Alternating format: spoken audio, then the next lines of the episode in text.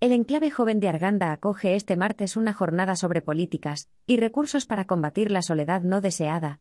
El enclave joven de Arganda del Rey acoge este martes la jornada Políticas y recursos comunitarios que ayudan a vivir la vejez en casa libres de soledad, una actividad para activar la aportación comunitaria, que ayuda a envejecer en casa y combatir la soledad no deseada.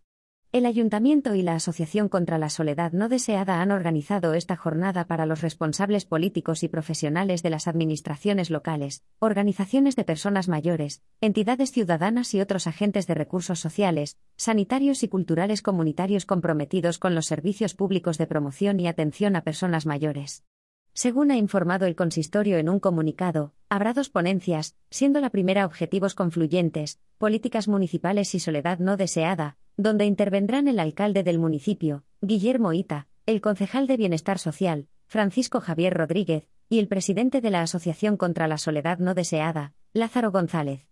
En la segunda, el presidente de la entidad, Lázaro González, y la presidenta de honor de la asociación, Matilde Fernández, presentarán el documento Políticas y Recursos Comunitarios que ayudan a las personas mayores a vivir en su casa. En ambos casos, la moderadora será la concejala de mayores, Encarnación Salamanca.